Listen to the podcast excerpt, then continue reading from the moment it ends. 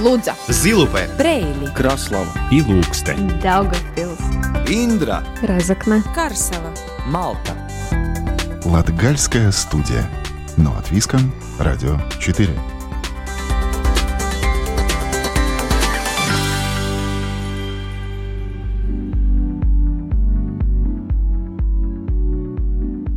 Приветствую вас, дорогие друзья! В эфире Латвийского радио 4, программа «Латгальская студия». У микрофона Сергей Кузнецов. Сегодняшняя тема программы «Молодежь Латгалии».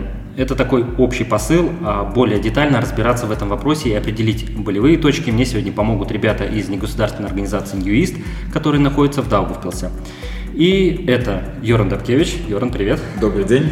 Павел Панцерко Добрый день. и Алина Хачетлова. Здравствуй.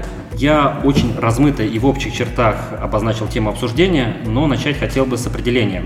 Когда мы говорим о молодежи Даугавпилса и Латгалии, ну, в целом, то мы говорим о ком? Это люди какого возраста?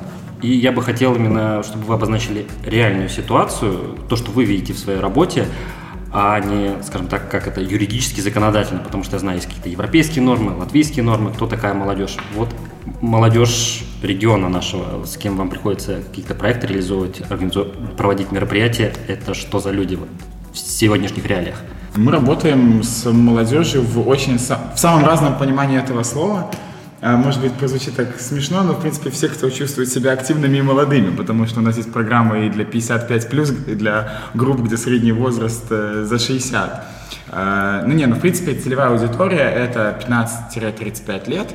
Это такая главная аудитория, с которой мы работаем, создаем программы образовательные, культурные, но у нас есть и активности, и мероприятия, в которые мы вовлекаем и деток помладше, 7, 8, 10 лет, 12, 15 лет.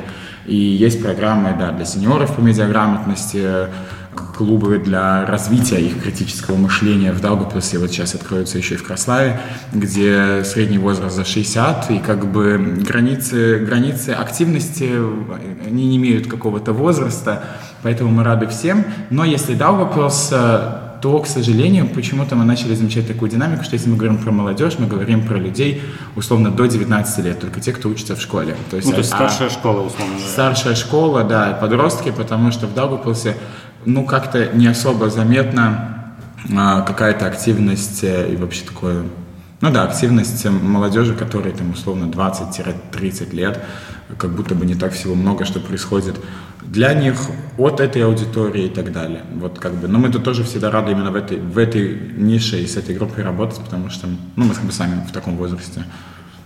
А чем объясняете, что именно вот эта такая фокус-группа сформировалась, именно средняя школа, старшие классы, то есть условно вот эти 16-19 лет?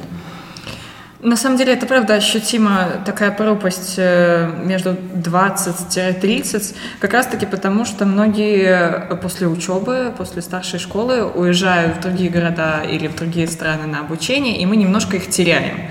И поэтому она, возможно, более пассивная, менее ощутима у нас здесь, потому что, да, это одна из тех аудиторий, которые очень активно мигрируют. Да, и на мой взгляд, что культура посещения мероприятий, она тоже формируется как-то в школе. То есть есть школьное время, в, школьное время учителя водят детей на мероприятия и стараются вовлечь, а также шко- школа СОМа, проект, который реализуется, и э, мы мероприятия, которые организовываем. И существует действительно эта пропасть, когда они заканчивают школу, и, возможно, им некому просто привести на это мероприятие, и они не могут найти в себе силы, им кажется, что социализироваться это слож- сложно, и не могут выйти из этой зоны комфорта, возможно, да. То есть это тоже может быть потенциальный фактор, что у нас э, такой э, монопол мероприятий, это, наверное, школа. В школе пока есть, есть такая централизованная сила, которая меня поведет, приведет. Заканчивая же школу, если нету работника молодежи или какой-то молодежной организации, то действительно можем потерять этого человека. А личная инициатива, ведь много площадок, тех же социальных сетей, где различные анонсы, мероприятия, и вот по интересам выбрал, пошел, потому что и многие предлагают даже вот бесплатно, в том числе ваша организация. Да, но с другой стороны, например, про активность мы в прошлом году делали исследование, и там появлялись данные от людей, кому там 30-35 лет, что они последний раз на некультурные мероприятия, условно, не на день города в Латгалии, в каком-нибудь деревне или городе, ходили последний раз в школе.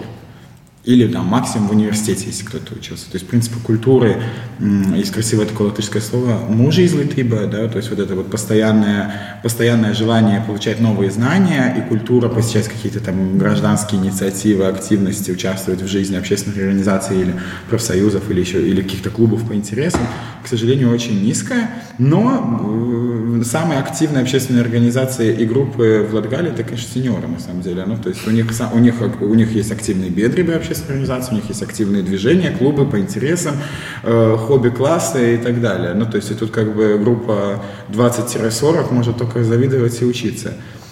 То есть мы видим такое проседание, условно говоря, в школе еще, потому что ведут за руку. Добровольно-принудительный а, часто а, порядок. Там до 60, после 60 люди уже сами понимают, что мы ну, давайте как-то движение какое-то да. организовывать.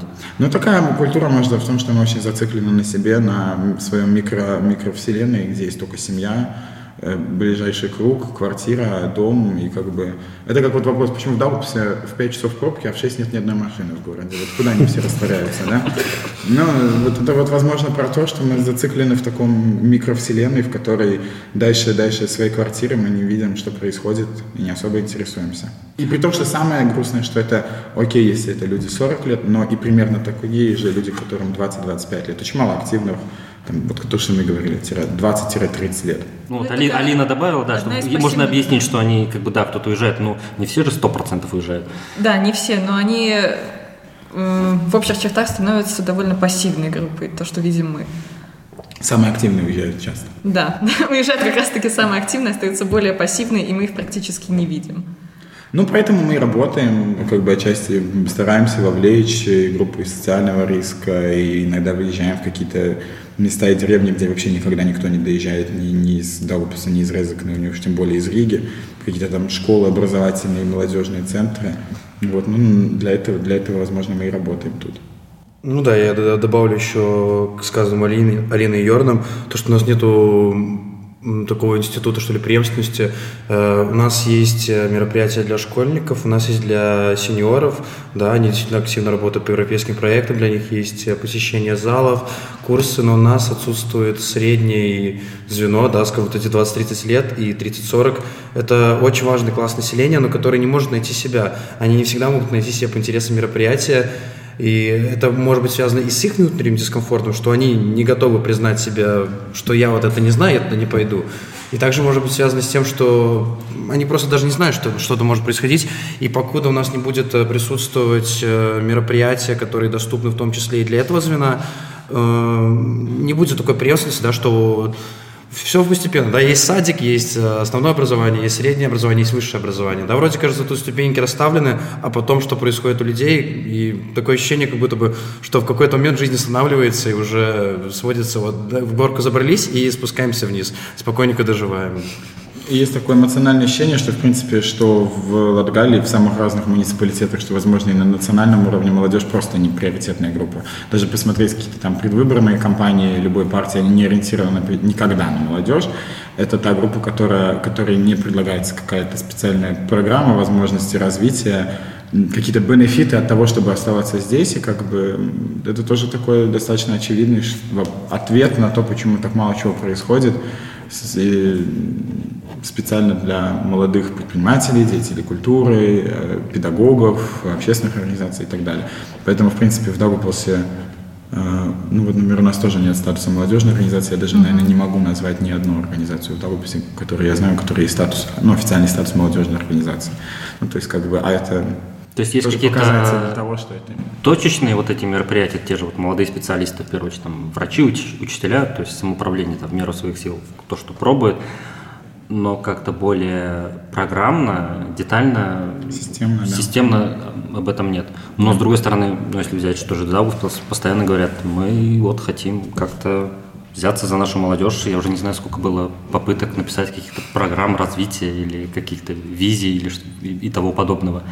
Вы как-то можете прокомментировать, это что-то действительно какое-то есть движение или это имитация деятельности? Да нет, это примерно то же самое, что сейчас план э, восточно, э, развития восточных этих территорий 24-26 Сеймовский. Ну, то есть там есть как бы куча комиссий, никто ничего не понимает, никто ни за что не отвечает, показателей количественных каких-то результатов э, никто сдефинировать не может. И в итоге вот. не работает. Ну, в итоге это не работает. Как бы документ красивый, все, все, все на все полке стоит Все вроде что-то делают, на полку он красиво ляжет еще на 2-3 года. Ну, то есть, как бы, системно оно дальше бумаги как будто бы и не уходит. А в чем тогда причина, проблема?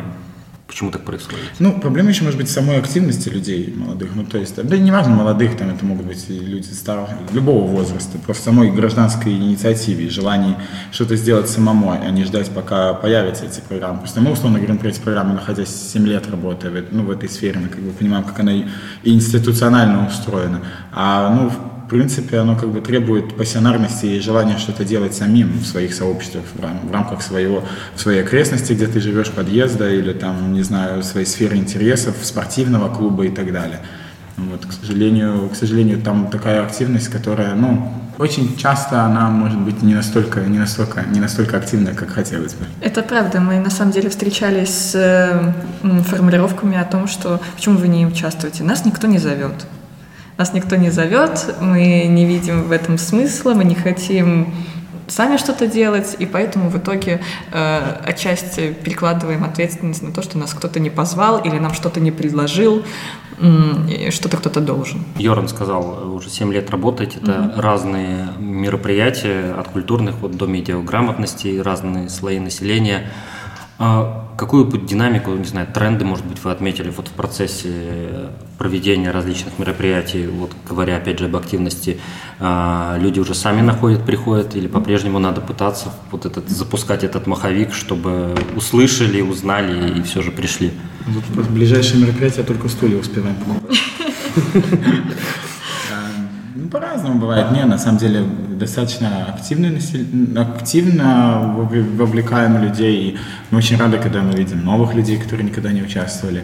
Буквально на днях было мероприятие, где один молодой человек, примерно там 25 лет, э, его пригласили друзья, он участвовал в мероприятии и в конце сказал, что мне было очень тяжело, надо было разговаривать, участвовать в дискуссиях, но я понял, что у меня за последние лет 7-8 никто никогда не спрашивал мое мнение.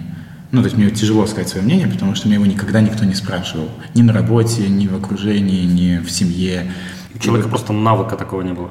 Да, факту. и человек остановился на том, что ну, что-то бывает по-другому, и можно участвовать, высказывать свое мнение на самые разные темы.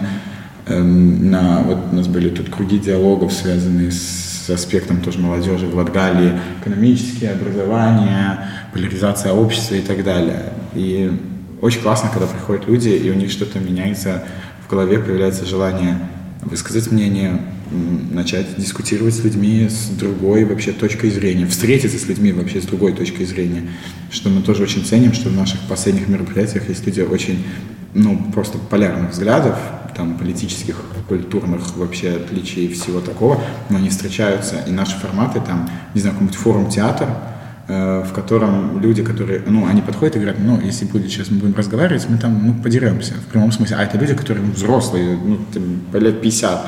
Мужики говорят, мы сейчас подеремся, если, если мы будем говорить за политику. Но они делают какие-то этюды, через искусство говорят про эмпатию, ну, и, и как бы, и это работает, и они начинают общаться, они начинают хотя бы коммуницировать, слышать какие-то другие точки зрения, и создавать какой-то диалог, потому что, ну, наверное, все, что происходит в нашем обществе, очень часто упирается в то, что у нас не хватает умения дискутировать, разговаривать, проговаривать какие-то проблемы, вести дискуссию, высказывать свое мнение, а не бояться его или навязывать его очень радикально. Вот, и как бы в этом есть какая-то такая полезная вещь. Да, вот Йоран уже затронул тему, потому что я уже слышал такое мнение, что а для Латгалии, для Даугавпилса, не знаю, почему это был именно вот выделен угу. наш город, регион, что вот культура дискуссии здесь, ну, если не полностью отсутствует, то он находится в таком зачаточном состоянии. Люди или не умеют обосновать свое мнение, или сразу это в такие радикальные тезисы перерастает, и кто кого перекричит э, в самом, ну, худшем смысле. Хотя Йорн сейчас привел пример, что вроде люди умеют договариваться.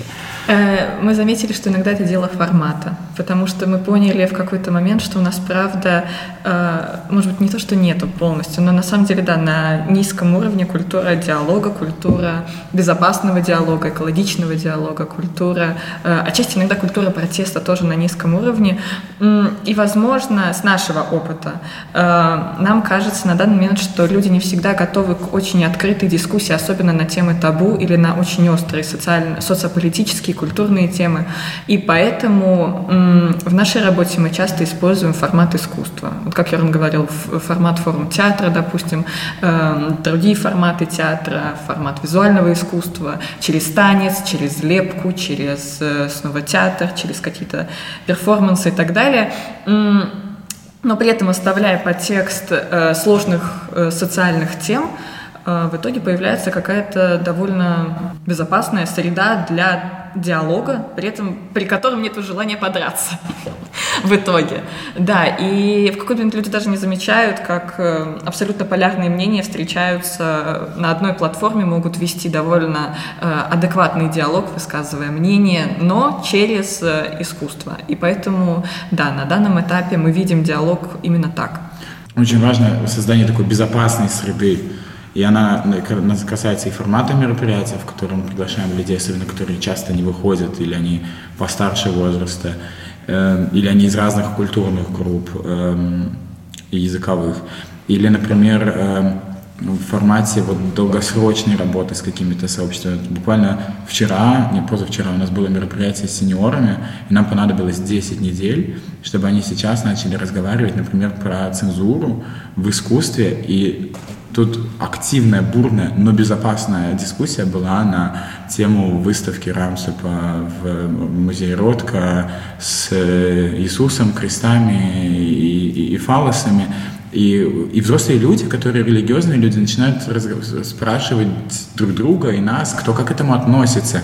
И как бы никто не ругается в этой сфере, а пытаются формировать какое-то, услышать другое мнение, услышать разные мнения.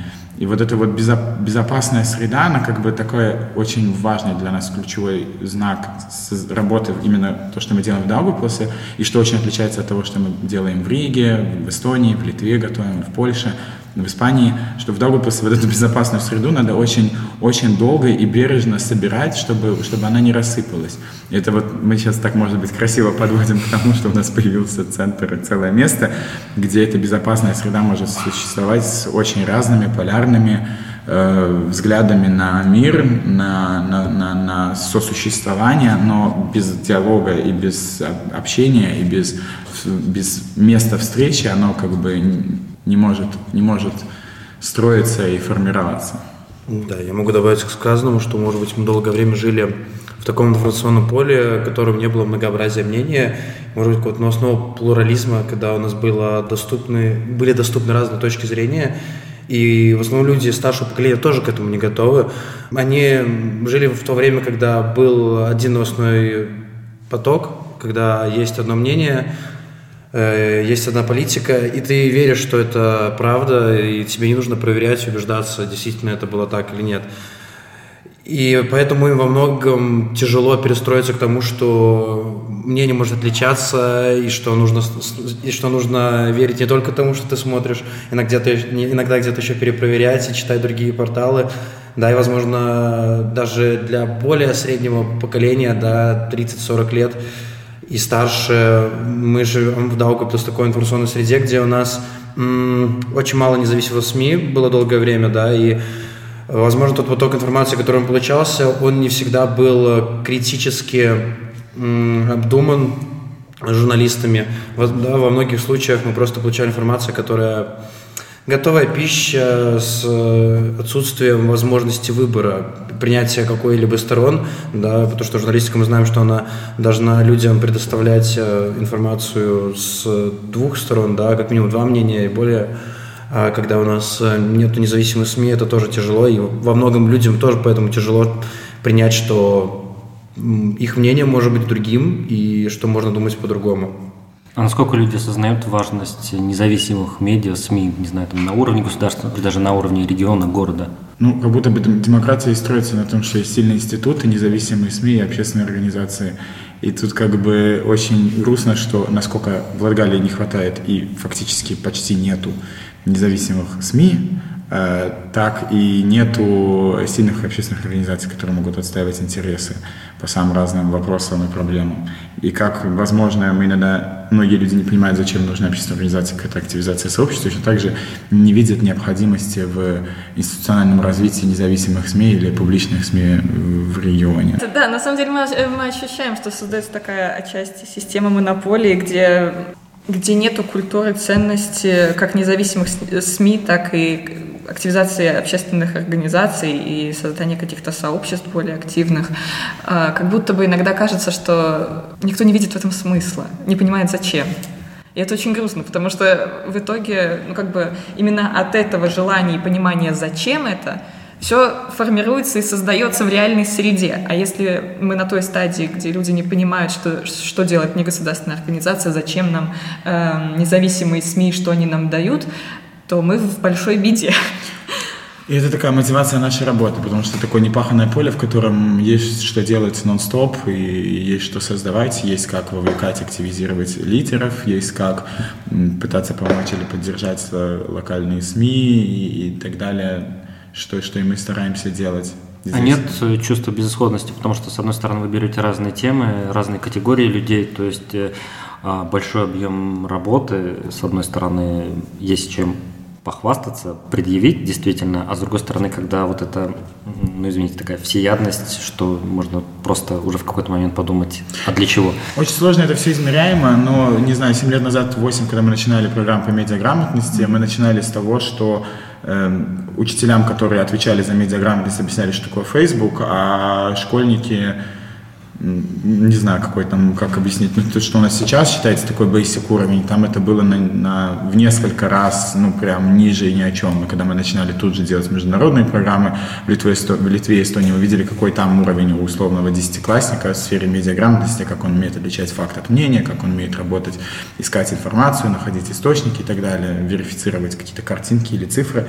Вот. Но сейчас, в принципе, с теми же работая 10-12-классниками в сфере медиаграмотности, это день и ночь, потому потому что сейчас их интересует, не знаю, там, авторское право в метавселенной и медиаграмотность в, в сфере там криптовалют, э, NFT и так далее. Ну, то есть это вообще другой уровень, и как бы, ну, не, не можем сказать, что только наша заслуга, да, тут и система поменялась, но опять же в том, что система бы менялась и в Министерстве образования, в Министерстве культуры в сфере медиаграмотности, есть еще огромный фронт нашей невидимой работы, это комментирование документов, госпланов, стратегий, методических материалов, исследований, которые тоже тоже идут э, в копилку системных таких перемен в стране в, в, и в регионе в сфере той же медиаграмотности.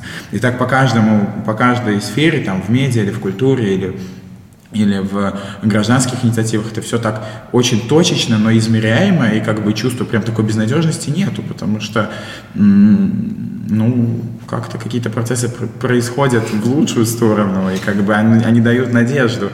Ну, это когда видишь какой-то результат, уже какой-то шаг вперед, он, ну, какие-то шаги вперед, да. они существуют, да. поэтому... Да, но это все, все равно в, в довольно долгосрочном формате. Ты не увидишь результата, проведя, не знаю, один медиалаб да, допустим, 50 человек теперь э, знают чуть побольше о медиаграмотности, но э, иногда вот тоже недавно это обсуждали, насколько мы видим прогресс вот, да, за эти 7 лет, если мы 7 лет назад обсуждали, что такое медиаграмотность, как работают медиа э, и так далее, да, то сейчас вопросы намного сложнее, это, э, это дает надежду на то, что другие процессы также смогут сдвинуться через X лет. Ну да, тут суть в том, что мы как бы играем в такую, ну, долгую, в долгосрочную, mm-hmm. что мы какие-то делаем прогнозы, исследования, планы на, на, на годы, а не вот у нас там, не знаю, есть проектик, сделаем одно мероприятие сегодня с, с одной группой, вот И покажем, что 20 человек, да, стали такие там активные или еще что-то. Ну, как бы это такие какие-то очень глупые надежды и да. такой и очень узкий, мне кажется, подход. Да, количественно очень тяжело измерить, сколько людей за этих 7 лет, и да, за пару лет программ, которые мы организовываем новые, э, насколько количество мы могли повлиять на них, и сколько на самом деле людей, которые никогда никуда не уходили, да, вот эти вот, хотелось бы нам потушить вот эти вечерние, э, вечерний свет в домах, который каждый вечер зажигается и стабильно приходит домой с работы, чтобы он куда-то еще зашел. Но, к сожалению, у нас, да, есть большой слой населения, который э, нельзя его завлечь никак, и э, я даже не знаю, как его описать, да, такой, нельзя узурно, да, то есть даже мы не можем к нему обратиться, потому что его не существует, он не готов увлекаться социальной, социальной активности, да, и зачастую бывает, что те, которые люди участвуют в мероприятиях, они сами по себе являются социально активными. Но поэтому мы как бы еще есть еще один фронт работы, исследования, когда мы выходим, угу. ищем людей, которые там 10-20 лет не приходили ни на одно мероприятие, ни на культурное, образовательное, никогда не были даже в библиотеке в своей там районной или городской, или, или по месту жительства, и там люди, которые исключенные полностью из какого-то социального контекста, люди, которые были в рабстве, люди, которые сидели в тюрьме, люди, которые, э, которые не работают, не учатся, и это там школьни, ну, школьного возраста молодежь. И как бы понимаем, что происходит, узнаем, как, как так выходит, почему они боятся, почему они боятся участвовать, почему, какие, какие э, границы в их глазах стоят перед ними, какие границы как будто бы строит им общество в том, чтобы быть более активными и более включенными в процессы. И это нам помогает понимать, что происходит в регионе, чтобы, и адаптировать нашу да, и адаптировать работу. нашу работу и помогать нашим партнерам там, в Риге и в Балтии и за границей создавать какие-то новые форматы и программы, которые целенаправленно улучшают жизнь региона здесь, а они унифицируют как бы там, всю Латвию или всю Балтию по проблемам условной Риги, да, например. То есть ну, это то есть... такой как бы обоюдный процесс в том плане, что общество меняется, как-то эволюционирует, и вы тоже смотрите, как оно меняется, и адаптируете ну, свои программы, конечно. мероприятия, форматы да, смотрите. Да, да. Это как зеркало мы делаем для них, э, и, естественно, нам свои программы надо адаптировать под нужды, под контекст, э, под социальную ситуацию сейчас. Опять же, большинству, большинству э, ну, как наш пример, да, у нас более 95% это иностранные фонды, Евросоюз, посольство и так далее, не национальные бюджеты. Национальные бюджеты мне интересны массовые ну, как бы какая-то классная одна программа, которая поедет по всей Латгалии. Вот, там, максимум одно мероприятие как раз в год они поддержат, нам 20 человек, это уже удивление, что в Даубисе происходит. Вот, ну, как бы, есть какие-то вещи, которые просто технически технически упираются в, в какие-то границы или лимиты. Ну, все, все подстраиваемо, все, все, рабо- все как-то работает. Иногда, да, может быть, усложняем себе жизнь, и это понимаем, но нам это иногда нравится. Но быть статичными в нашей ситуации тоже, по сути, роскошь. Да. Потому что... Это как у Райниса. Майнис есть Парсовес kas Майнис есть, да, Ну, и это правда работает. Мы не можем законсервировать себя в каком-то контексте и жить с ним 20 лет, говоря, не знаю, допустим, допустим, даже в рамках медиалаба одно и то же игнорируя абсолютно то, что происходит вокруг, игнорируя э, нужды аудитории и, э, да, и какой-то социально-политическо-культурный контекст.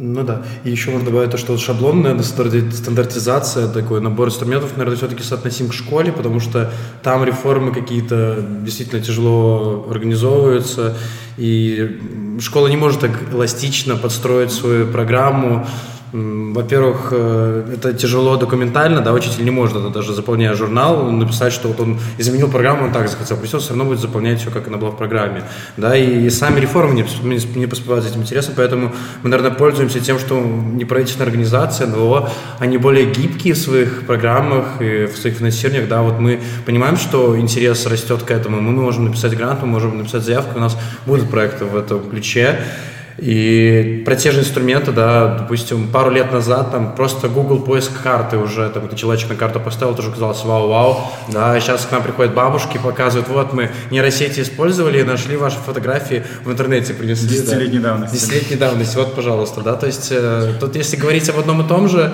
можем остановиться. Да. Это, работать. Представьте, как вот если бы в формальном образовании, если бы, например, в какой-нибудь ужасной вселенной, надеюсь, такого не существует сейчас, в каком-нибудь университете приходила бы женщина, у которой конспекты 30-летней давности, и она те же бы самые конспекты 30 лет читала, не меняя. А так бывает.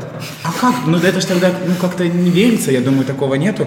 Вот, но как бы это же бы не работало бы тогда в жизни. Тогда качество и суть работы теряется и сходится к нулю, да, но если ничего не меняется. А, ну что ж, наверное, на такой уже более оптимистичной и обнадеживающей ноте э, вынужден попрощаться с своими гостями. А, спасибо всем за участие в этом разговоре. Да, вроде как была заявлена тема молодежи, но у нас получилось и не только молодежи, и о более старшем поколении, и о многих других процессах, происходящих в Латгалии. Еще раз напомню, что сегодня я разговаривал с командой негосударственной организации «Ньюист» в Даугавпилсе, и сегодня в разговоре принимали участие Йоран Дабкевич, Павел Панцерко и Алина Хачетлова. На этом программа «Латгальская студия» прощается с вами до следующей пятницы. Над программой работали Сергей Кузнецов и Карина Важная. Если вы что-то пропустили, то нас можно найти и послушать в архиве Латвийского радио 4. Там доступны все выпуски Латгальской студии. Кроме этого, программа доступна в мобильном приложении Латвийского радио и на всех популярных подкастинговых платформах. Встречаемся там, где вам удобно.